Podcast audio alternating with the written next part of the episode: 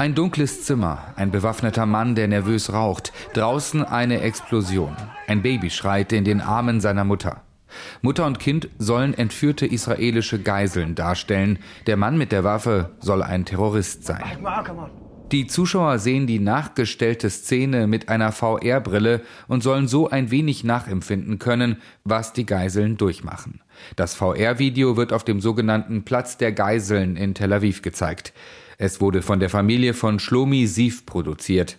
Der 40-Jährige arbeitete auf dem Nova Musikfestival als Sicherheitsmann und wurde von Terroristen entführt.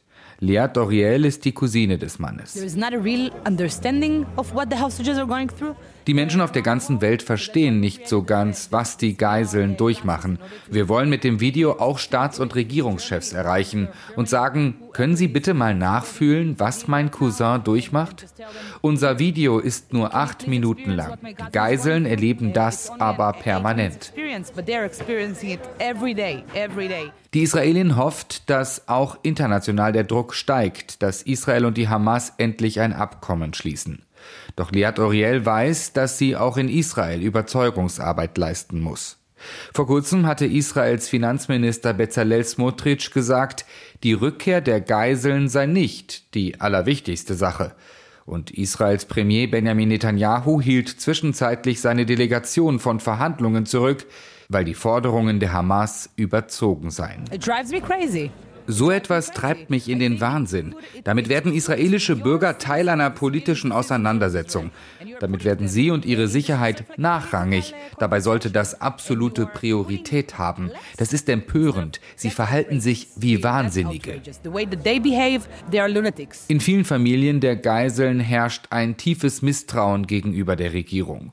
Netanyahu, so der Vorwurf, gehe es vor allem um sein politisches Überleben. Den rechtsextremen Ministern der Regierung Regierung um Fantasien, im Gazastreifen wieder israelische Siedlungen zu bauen. Der Premierminister verteidigte seine Linie in einer Erklärung. Nur eine Kombination aus militärischem Druck und entschlossenen Verhandlungen würden zu einer Freilassung der Geiseln und der Verwirklichung aller Kriegsziele führen. Netanyahu sieht sich wohl bestätigt, denn israelische Medien berichten, die Hamas habe bei ihren Forderungen für ein Abkommen bereits nachgegeben, was die Hamas jedoch zurückweist. Laut Medienberichten geht es um eine sechswöchige Waffenruhe und die Freilassung von etwa 40 israelischen Geiseln.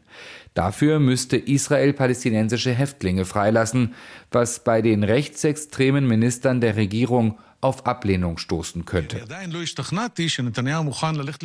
Ich bin noch nicht überzeugt davon, dass Netanyahu einen Deal eingehen wird, sagte der Journalist Ben Kaspit im Fernsehkanal 12. Denn das könnte das Ende der Regierung bedeuten.